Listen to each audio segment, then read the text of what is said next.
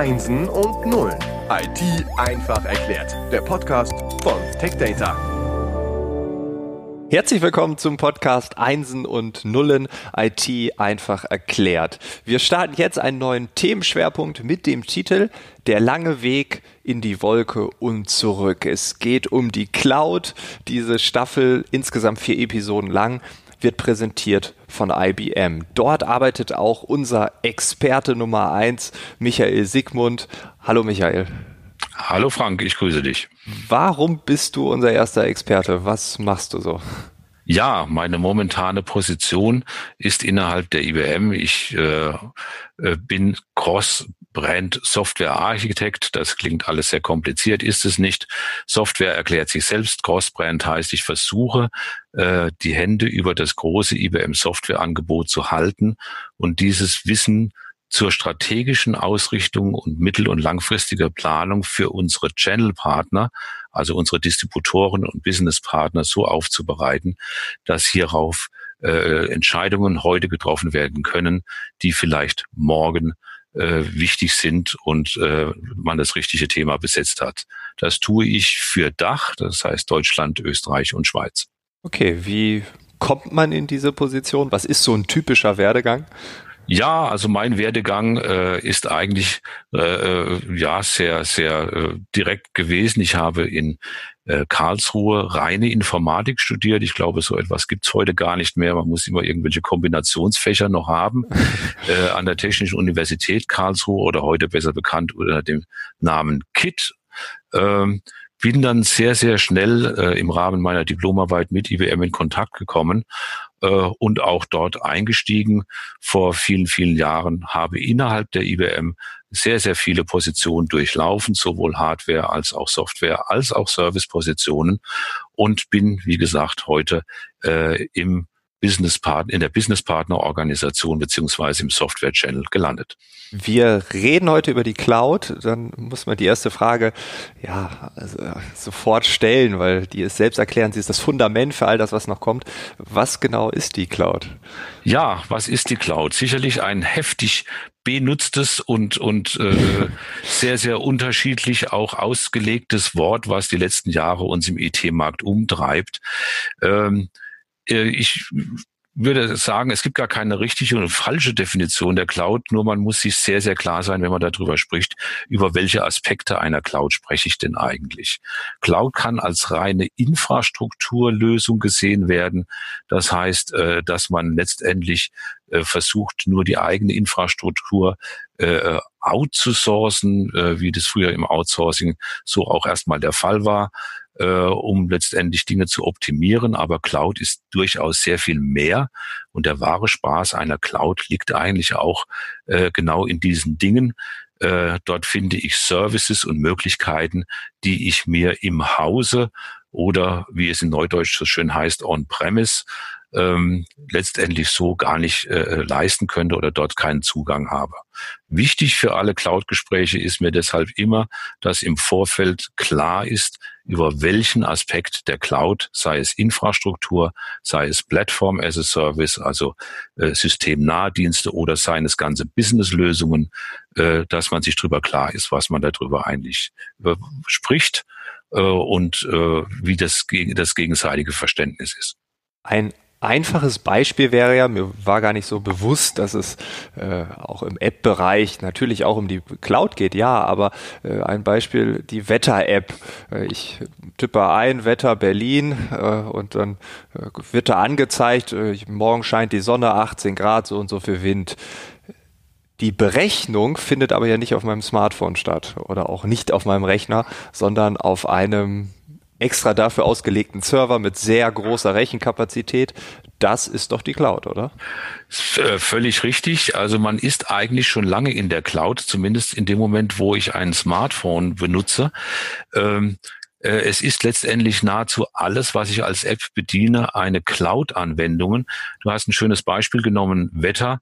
Wenn ich interessiert bin an Wetterdaten, wird kein Einzelkunde sich eine weltweit umspannende Wetterbeobachtungsstationsnetz aufbauen, äh, um wissen zu wollen, wie an Ostern eigentlich das Wetter wird, ja, sondern er wird sich diesem Service bedienen und dieser Service wird aus der Cloud heraus zur Verfügung gestellt, wo eben sehr, sehr viele den gleichen Service benutzen können und somit es für jeden auch interessant wird, äh, auch aus Kostengesichtspunkten diesen Service auch zu nutzen. Also wäre jetzt ja eine Hypothese, es wird immer mehr outgesourced in die Cloud.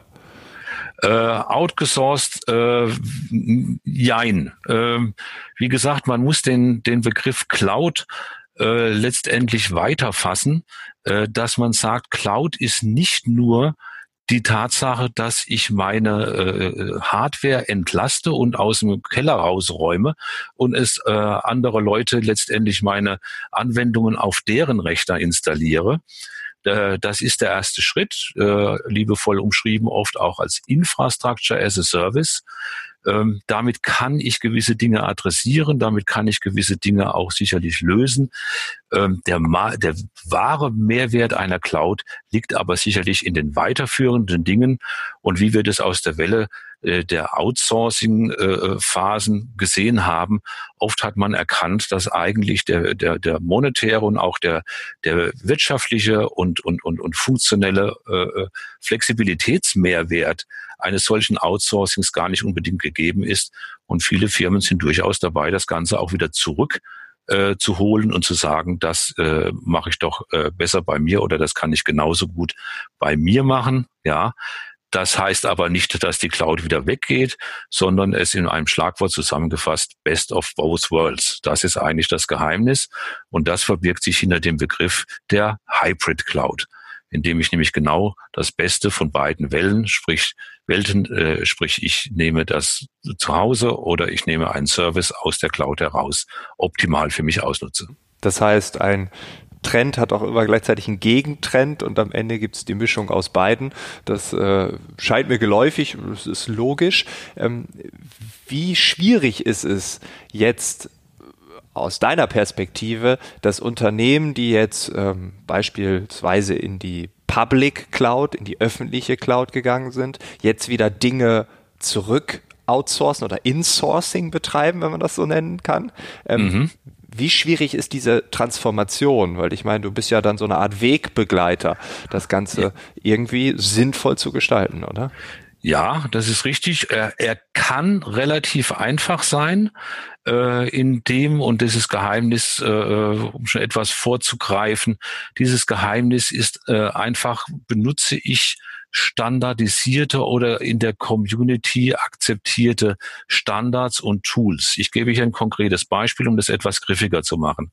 Es ist extrem einfach, eine virtualisierte Workload äh, äh, von einem Rechner, den ich im Hause betreibe, äh, in eine entsprechende Umgebung in der Cloud zu bringen. Da muss ich kein großes Migrationsprojekt aufsetzen und ähnlichem. Das kann ich auch relativ leicht wieder zurückholen. Man muss bei jeder Transformation in die Cloud hinein aber immer äh, im Kopf haben, dass es eventuell auch eine äh, Exit-Strategie geben könnte oder geben müsste. Wie bekomme ich denn diese Dinge wieder zurück? Und das ist äh, die große Herausforderung. Welche Funktionalitäten benutze ich denn eigentlich, die mich nicht wieder in einen Vendor-Login bringen und mir Flexibilitäten wieder zerstören? Denn der Spaß äh, äh, einer Cloud liegt, wie vorhin schon ausformuliert, nicht unbedingt in der Benutzung von äh, ja, anderer Hardware, sondern er liegt darin, dass man sagt, ich versuche meine Anwendungslandschaft so fit und flexibel zu machen und zu modernisieren, dass ich diese neuen Cloud-Services auch direkt benutzen kann.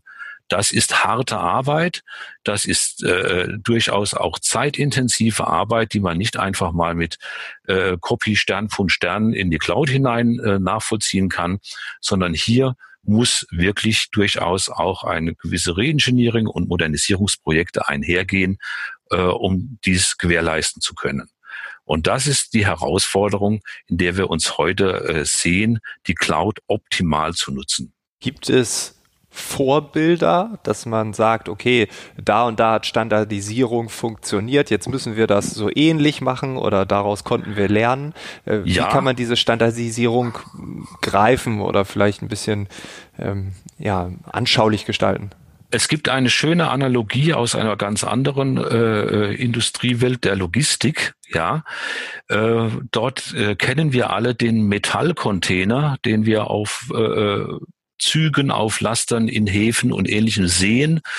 Ähm, dort hat auch diese Welle letztendlich äh, gefruchtet und eine ganze Industrie neu gestaltet. Wir könnten uns, glaube ich, heute eine Welt ohne Container überhaupt nicht mehr vorstellen. Schwierig, ja. äh, was war, was war die, die Herausforderung? Äh, also, und das kann man sogar an einer Person festmachen. Das war Malcolm McLean, der 1934 ein Transportunternehmen initiierte, sehr, sehr erfolgreich war, auch übersee, den aber immer geärgert hat, dass äh, letztendlich immer am Hafen die LKWs entladen werden mussten, mühselig mit Säcken und, und Schaufeln und, und, und, und allem möglichen Zeug. Ähm, auch die, der, der Zielhafen immer darauf vorbereitet sein musste, was kommt denn da gerade, sondern er hat einfach Folgendes gemacht. Er hat seine Anhänger seiner LKWs auf das Schiff gestellt und hat den ganzen Anhänger transportiert. Das war die Geburtsstunde eigentlich der Containerisierung in der Logistik. Äh, und dass das erfolgreich geworden ist, das sehen wir heute jeden Tag. Das größte Containerschiff äh, ist heute in der Lage, über 22.000 Container gleichzeitig äh, zu transportieren. Eine irrwitzige Menge, ohne sich gegenseitig mit der Ware in die, in, in die Quere zu kommen. Ja, warum war das so erfolgreich?